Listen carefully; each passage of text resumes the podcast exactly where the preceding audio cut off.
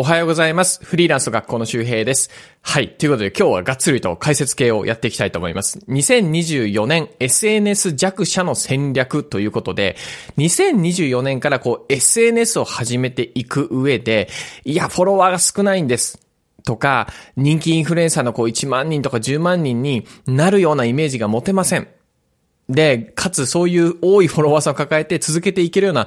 なんかその専門的なところもありません。でも、何かこう SNS だったり使ったりとか、えーしてこう仕事の幅を広げたりとか、副業の収入をね、増やしていきたいんです。何か少ないフォロワーで、かつ裏技ないですか？そういう風に思ってた方、はい、今日持ってまいりました。ズバリね、2024年の SNS のトレンド。今こういう風に世界で SNS で使われていて、こういう問題があるよね。で、その問題を、まあ、詳しくまとめつつ、かつじゃあ今のこの状況下で、まあ要するにこの今のこう戦況みたいな感じですよ。戦いの中ね。この中で、じゃあこれから始めて、まあ、なかなか実力とか、まだまだフォロワー数も少ない中で、どうやったら勝つ確率が上がるのか。なんなら勝てる方法があるのかっていうことを今日は解説したいと思います。はい。で、ちょっとね、海外の、えっ、と、YouTube だったりとか、海外の、まあ、インフルエンサーとかの、まあ、2024年のトレンドをこう、ガッチャンコして持ってきたので、まずはその、2024年、これから起こるだろうトレンド、まあ、今も起こってるだろう、トレンドについて、えっ、と、なんかトレンドって言いそうになったね。YouTube 見すぎてね。えートレンドについてまず簡単におさらいをしながら、じゃあこの中でどうしたらいいかっていうのを話していきますね。結論。いろいろこれから話すんですけど、結論。少ないフォロワーだから勝てる方法はあります。で、それ何かというと、まあ、やっぱりね、ニッチです。うん、人気ジャンルかけるニッチで、とことん熱量を込めて発信できるのを見つけて、そこに100%リソースを割いていく。もうこれだけです。結論これ。で、なんでこういう風になるのかっていうことの、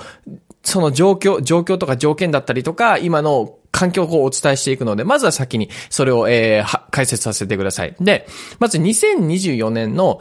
SNS のトレンドって、ざっくりこんな感じになってますっていうのを持ってきました。で、AI だったりとか、あとはなんかブロックチェーンが伸びるだろうとか、Web3 系が伸びるだろうとか、まあそれもあるんですよ。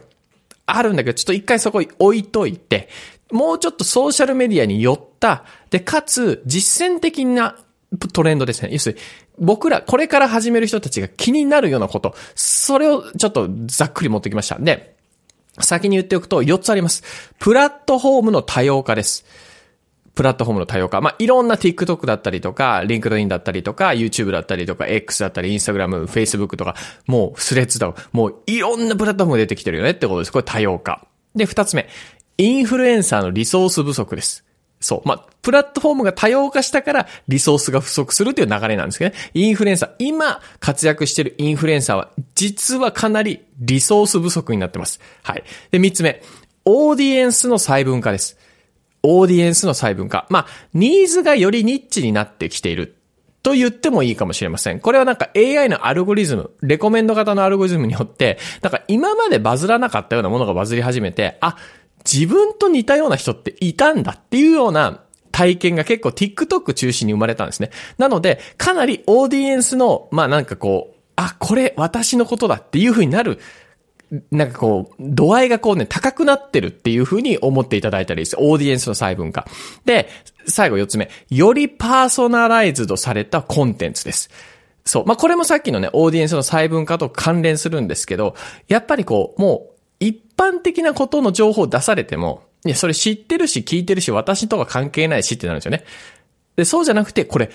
自分のことだ。自分のこれ誰か自分のこと知ってて言ってくれてるのっていうぐらい、パーソナライズドされたコンテンツっていうものが求められるようになってる。で、それがまさにアルゴリズムにも実は、えー適用されているようなことが起こってるってことです。はい。えっ、と、プラットフォームの多様化、インフルエンサーのリソース不足、オーディエンスの細分化、よりパーソナライズドされたコンテンツ。まあ、アルゴリズムの変更ですよね。この4つが、まず2024年、今、Now で起こってるし、これからも続くようなトレンドとして、海外の、まあ、YouTube とかで結構、えー、まあ、注目されているようなトピックですね。で、一個一個ちょっとね、簡単に解説していきます。えっ、と、まず、プラットフォームの多様化なんですけど、さっきも言ったんですけど、やっぱ、TikTok の登場から結構まあ、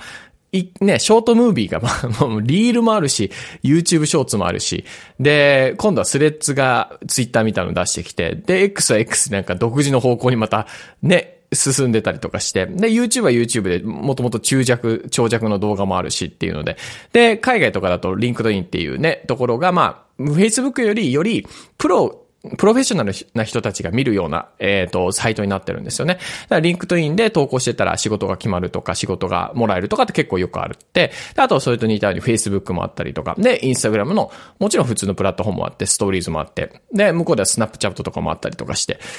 もうさ、もうプラットフォームがとにかく多いわけですよ。ここまで僕らがその Web2 時代というかこの SNS 時代に一番本当にこのプラット、プラットフォームが多くて、すごく充実している。うん。一方で、この状況が何を起こしているかというと、やっぱ見る側、読者の方も、もうアプリ間の移動をしていることで、その移動して、最初のファーストビューで面白くなかったら、あ、じゃあ、スレッズ面白くないから X に行こうとか、あ、X 面白くなかったから、微妙、おすすめが微妙だったから、今度は TikTok 行こうとか、TikTok をもうちょっとショーツ見たか、飽きたから、今度 YouTube で中弱の面白いの見ようとか、いつもの動画見ようとか、もうその、もう僕らもいろんなお店を回らないといけなくなってるわけですよ。もう本当に。なんかスマホの中でいろんなところに巡らないといけない。ってことは、一つのプラットフォームに対してリソースが割けないんですよね。で、実は、これ見る側だけじゃなくて、あの、それを投稿するインフルエンサー側もめちゃくちゃリソース不足です。まあ、というのも、例えば別に、私は YouTuber ですと。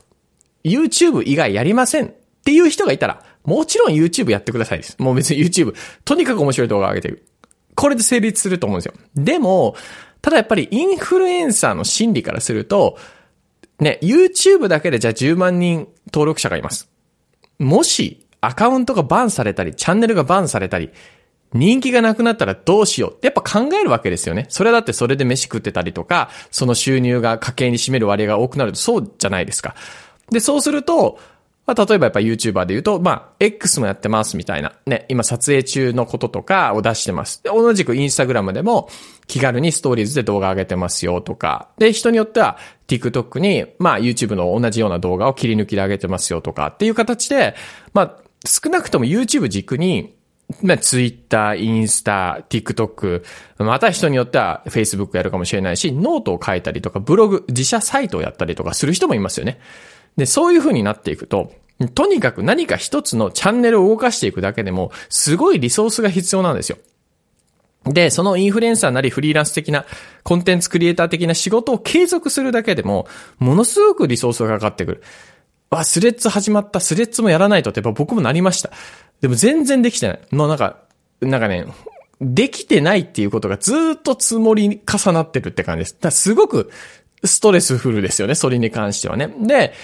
インフルエンサーは多分すでに僕もそうだけど、いや、どっかコミットした方がいいんだけど、どれにコミットしてもなんかどれかが微妙になったらどうしようとか、やっぱそれはあるんですよね。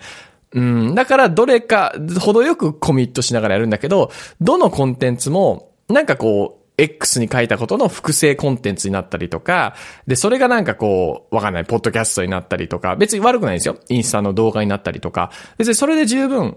リーチが取れてたらいいんだけど、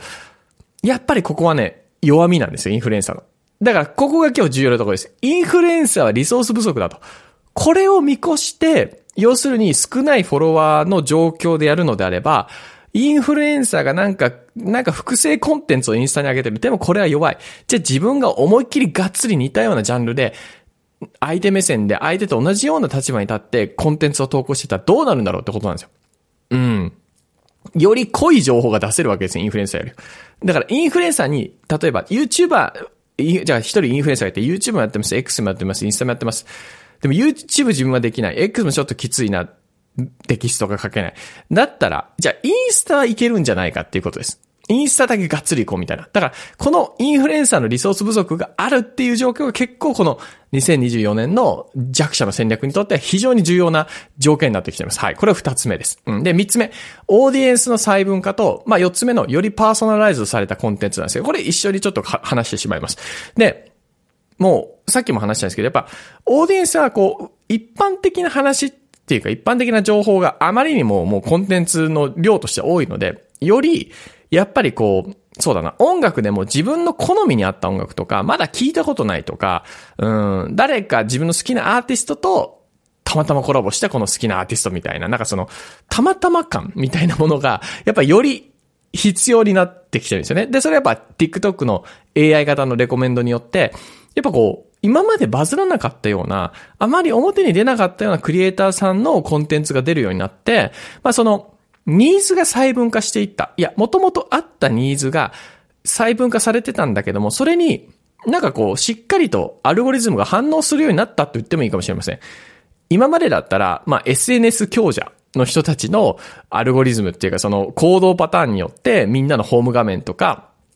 おすすめって大体決まってたわけですよね。うん。だからもう、要するにアルゴリズムをちゃんと分かった上で、アルゴリズムはこれ反応する動画だから、アルゴリズムが反応する投稿だからっていうので、みんなそういう風にした。でも、そうすると、どこかに似通ったコンテンツばっかり集まってくると。で、そうなった時に出てきたの TikTok で、TikTok の中だと、ただほんと女子高生が踊ってる動画とか、今まで絶対そんなおすすめに上がらなかったものが上がり始めて、でもそこには個性的なダンスだったりとか、共感を呼ぶような、えっ、ー、と、その動画の背景だったりとか、で、で、自分も踊りたい。自分もバズるかもしれないという、そっちのこう、インセンティブが生まれるようになったわけですよ。そう。なので、すごくその、今まで SNS に参加しなかった層とかっていうところも 出てきて、それによって求めてた人たちも変わってきたわけですね。オーディエンス自体が、あ、こういうのが流れてくるんだったら TikTok 見ようとか、ショーツを見ようとかっていうふうに変わってきたわけですよ。そう、まさにオーディエンスがどんどんどん細分化されていったってことですね。で、それによって何が起こるかというと、よりパーソナライズドされた、その人に合わせたコンテンツっていうものをアルゴリズム、要するにプラットフォーム側がより押すようになったんですよ。そう。で、まさに、ここの部分がですよ。ここの部分がさっき言った、インフルエンサーがリソース不足になってる。プラットフォームが多様化して、インフルエンサーがリソース不足、あ、ここも上げないといけない、こっちも上げないといけない。複製コンテンツ、コピーコンテンツみたいになってしまってる。この状況下で、じゃあ、よりパーソナライズドされたコンテンツというか、オーディエンスがニッチになってきてる。うん、じゃあそこに合わせたものを出せるか作れるかっていうと、難しいんですよ。うん。だって一つのやっぱプラットフォームをしっかり研究する必要もあるし、で、研究した上で他には出してなさそうなコンテンツを出す必要があるわけですから、インフルエンサーからしたらそれはきついわけです。もう本当にこう、8、8個ってか、6個ぐらいのなんかプラットフォームを行き来しながら作らないといけないから、やっぱどこかに特化した方が強いわけですよね。っていうふうに考えたときに、よりオーディエンスが細分化して、よりパーソナライズドされたコンテンツが求められるようになってる時に、一つのプラットフォームだったら、インフルエンサーに勝てる可能性が十分にあるんです。おろそかになってるからリソース不足で。そう。だからまさに、プラットフォームの多様化、インフルエンサーのリソース不足、オーディエンスの細分化、よりパーソナライズドされたコンテンツが、アルゴリズムによっても求められるようになってる。うん。アルゴリズムはこうやって、よりパーソナライズされたコンテンツの方が熱量高く見てくれるかな？エンゲージメントが高いですから。結局、アルゴリズムはエンゲージメントですから、長く見てくれたっていうことは満足度につながるし、いいねとかコメントが保存があるっていうのはもう一回見たいと思うからしてるからであって、そういうコンテンツが増えれば増えるほど、そのプラットフォームに滞在する時間っていうのは増えるんです。そうなると、プラットフォーム側は、一人当たりの滞在時間が増えることによって、広告の視聴回数が増える。広告の視聴回数が増えることによって、広告主は儲かりやすくなる。っていうことで、プラットフォームにさらにお金が増える。でしょ？うん。なので、やっぱりプラットフォーム側は、より熱量が高いエンゲージをも、エンゲージメントを持っているコンテンツだったりとかクリエイターを押すんです。そういうアルゴリズムにしてるんです、もう。そう。ってことを考えていったときに結論、最初に戻ってきました。少ないフォロワーで熱量の高い発信っていうのは勝つわけです。ね。少ないフォロワーで熱量の高い発信をし続ける。で、インフルエンサーがリソース不足に陥ってて、クオリティがなかなか出せない。そこに、より高いクオリティを出し続ける。一つのプラットフォームで。うん、かけるんです。一つに。ベットする。なかなか難しいけど。で、もちろんね、どこがいいっていうのは、その皆さんが発信したいテーマだったり、ジャンルだったり、売りたい商品によって変わってきます。これあの、えー、えっ、ー、と、海外のね、インフルエンサーの方の動画の中に出てきたんだけど、やっぱりこう、例えばもしあなたが B2B、ね、企業向けの、えー、ものを売るのであれば、えー、その場合はやっぱり LinkedIn がいいです。うん。あの、ゲイリーさんっていう方がね、えっ、と、語ってる動画なんで、T シャツ売るんだったら、例えば、おそらくアパレルに興味がある10代から10、20代の若い世代がいる TikTok がいいし、えー、もしあなたがそうだな、えっ、ー、と、SNS のやり方とかを伝えていくんだったら、それだったら YouTube の方がいいかもしれないし、Instagram の方がいいかもしれないって。その、売りたいものとか届けたいものによって、プラットフォーム、選び方が変わってくるというような話をしてました。うん。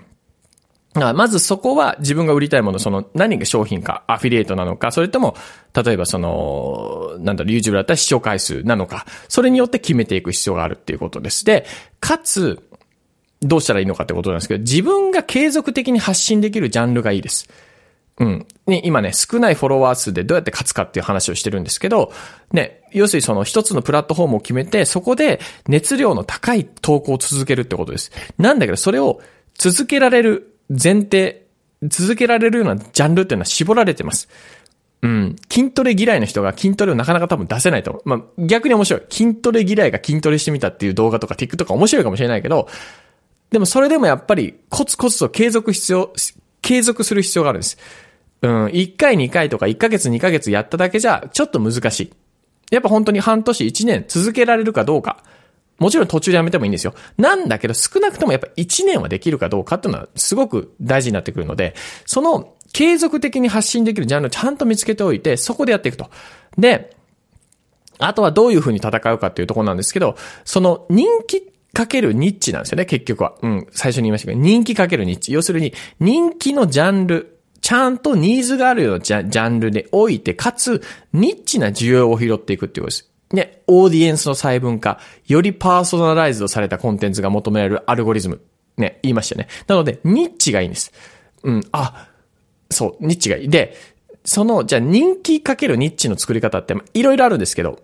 こんな感じですっていうのがどういうことかというと、例えば、副業の発信でいきましょうか。副業。ね、副業は人気ジャンルですよね。うん、多分、今だと結構割とね、ミレニアル世代だったり Z 世代で、副業を考えてないっていう方が少ないぐらいだと思います。だけど、とはいえ始めてる人も少ない。うん。だからこれから始める人も多いので、人気ジャンルなんですけど、副業って言った時に、あまりにも幅が広いんです。これはまだニッチになってないんです。うん。ね。で、例えば副業の中でも、在宅の副業です。ちょっと狭まりましたよね。在宅のリモートで副業ができます。うん、少しね。でも、在宅副業のアカウントじゃまだまだ広すぎる。じゃあ次行きましょうか。えー、副業、在宅、まあ、しりとりみたいになってる感じ。どんどんどんどん狭めていく。副業、在宅。じゃあ次。一緒に考えてみてください。どう、どうあなただったら絞りますか？副業、在宅。じゃあ次、主婦です。主婦。うん、あ、副業ね。主婦の副業って結構人気なジャンルですよね。ね、主婦の副業の、うん、主婦の知恵とかなんか、主婦、主婦のための副業とかなんかいろいろありますよね。うん。これもまだね、ニッチとは言えないんだよね。そう。じゃあ例えば、その主婦の方が大卒だったらどうかってことです。うん、副業やりたいな、在宅でやりたいな、で、えっ、と、子供がいて、今預けてる、保育園預けてるけど、その間家に時間がある。で、かつ自分は大学も出て、別にこれ専門学校でも高校でもいいんだよ。あの、大学出て、あ一応その、社会人経験があるし、まあスキルは一般的にあると。まあ実際あるからね。うん、そう。ここまで来たらどうですか？副業在宅主婦、大卒、スキルがある、社会経験がある。そう。で、じゃあもうちょっとちょっとネガティブなところで言うと、パートが嫌だと。パートに出るのが嫌だと。うん。で、でも、自分の周り、ママ友とかは結構パートに行ってたりとか、専業主婦が多くて、聞けない、相談できない。うん。で、副業も自分のパソコンで調べてみたりけど、データ入力はやってみたと。クラウドワークス、ランサーズ。だからこれはさすがになんか、うん、あんまり楽しくないと。やっぱり大卒でスキルあって社会人経験がある自分で、ただずっとデータ入力ができないな。うん。結構ニッチになってきたね。で、例えば SNS もやってみようと思ったけど、あんまりこれ、毎日見るの好きじゃないな、しんどいな。でも、月10万円ぐらいは欲しい。と思ってると。うん。で、これって、わがままですかね、と。ここまで条件絞ったらもう私のこれわがままですよね。どっかは妥協しないといけないよね。みたいな状態。ここまで来るとかなりニッチじゃないですか。ってことは、何かここから多分コピーが出てくると思うんですよ。まあ僕まだ出てきてないんだけどね。出てない。うん。じゃあ主婦のわがまま副業とかね。うん。主婦のわかんない。うん。わがままを全部叶える副業とかわかんないけど。そう。あとは、ね、えっ、ー、と、主婦のための社会経験を活かした副業とか。で、しっかり安定的に月10万出していきましょう。在宅、完全在宅でとか。まあ、もうちょっとコピーを絞った方がいいかもしれませんけど、それぐらいになると結構ニッチなニーズがありませんか？私のことだってなりませんか？ここまで言ったら。最初に、副業の情報です。在宅のできる副業の情報です。主婦の方が在宅で副業できる情報です。まだまだこれは全然ニッチじゃないね。だから、人気ジャンルから行きながらそういう風にニッチにしていくっていうことです。これ結構ね、割と本当に自分自身の体験だったりとかを深掘ってもいいし、近くにお友達とか自分がこうターゲットになりそうな人がいたら、その人に話を聞くのは結構いいと思います。うん。なので、まあ、あの、今日はその2024年 SNS 弱者の戦略っていうことなんですけど、まあ簡単にまとめておくと、少ないフォロワーで勝つ方法はありますと。で、それ何かというと、2024年の SNS のトレンドを抑えながら、プラットフォームの多様化、インフルエンサーのリソース不足、オーディエンスへの細分化、よりパーソナライズされたコンテンツをおすすめするアルゴリズム。で、この2024年のトレンドを抑えながら、要するに少ないフォロワーで熱量の高い発信を出し続けるってことです。うん。これをやっていきましょう。で、これは本当インスタかどこがいいのかっていうのは皆さんの発信内容によりますので、まずはどっか一箇所で、ここって決めたら3ヶ月ぐらいやってみてください。で、ダメだったとしてもその経験とか作ったコンテンツって他に持っていけます。うん、そこが強いんですよ。一回熱量の高いコンテンツ作っとけば、結構使い回せるし、その経験っていうのはゼロにならないですから。はい。なので、もし、まんべんなく戦おうと思ってるんだったら、ちょっとね、一箇所、少、まあ、少なく、まあ、多くても二箇所ぐらいに絞ってやるのがね、僕はいいと思うし、え、この2020年トレンドから考えたらこれが最も一番賢い戦略かなというふうに思うので、今日は紹介させておきまし、紹介させていただきました。はい。ぜひ、感想だったり、えー、コメントいただいてももちろん嬉しいし、ちょっとここが分かりづらかったというような質問いただいても回答させていただきますし、あとね、あの、嬉しいのが、あの、これ X とか Twitter とか、まあ、インスタとかでもいいんですけど、あの、この放送の感想とか、皆さんにとっての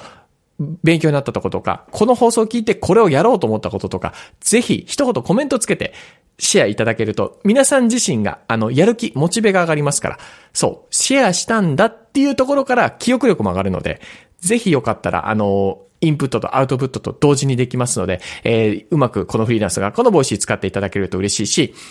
もし周りで副業とか何か始めたいけど、なんかちょっと難しいな、なんかインプットから始めたいなって方がいたら、よかったらこのね、えー、チャンネル、あの、すべて毎日一つの放送は無料で聞けますから、あの、よかったらお勧めしてもらえると、めちゃくちゃ嬉しいです。というのも、ね、月5万円ぐらい稼げる人を、やっぱ1万人とか10万人単位で、振り子ではね、増やしていくっていうね、ミッションを持っています。はい。フリーランスを一人、一人にしない、えー、鬱になるような働き方を子供たちの世代に残さない。この長期的な視点に立った時に、皆さんのシェアとか、皆さんのそういうおすすめだったりとか、皆さんの行動一つ一つが、ものすごいその、社会づくりの力になるんですよ。ね、一緒に進めていきましょう。だから皆さんの副業チャレンジとか、発信チャレンジとか、ね、在宅副業チャレンジ何でもいいです。それは、社会のアップデート、ワークスタイルのアップデートにめちゃくちゃ繋がってるので、うん、これ本当に、あの、嘘とかではなくて、本当にそう思ってるし、信じてるので、で、で、実際そうなので、ぜひ2024年、よりいい社会づくりのためにも、もちろん、皆さん自身のね、収入アップだったりとか、暮らしの余裕を作っていくとか、少し人生の自由度を上げたいなっていう、そういうメリットにも繋がってますし、うん、で、周りの社会的なメリットにも繋がってるので、ぜひ一緒に進めていきましょう。僕も、あの、皆さんから質問だったりとか何か困ったことを全部答えていきますので、えっと、この Voicy のコメント欄だったりとか、もしちょっと長くなりそうだったら、あの、フリーランスの学校の、えっと、みんなが書き込める雑談ラウンジみたいなのがあります。で、そちらに、あの、書き込んでいただいても、僕もお答えしますので、よかったらお気軽に聞いていただいたらいいかなというふうに思います。はい、ということでちょっと今日長くなりましたけど、えー、2024年 SNS 弱者の戦略、少ないフォロワーで勝つ方法というので、簡単に解説させていただきました。今日も聞いていただいてありがとうございます。コミュニティの参加リンクは今日のね、えー、チャプターとか、あとは概要欄に貼っとくので、よかったらチェックしてみてください。また次の講義でお会いしましょう。バイバーイ。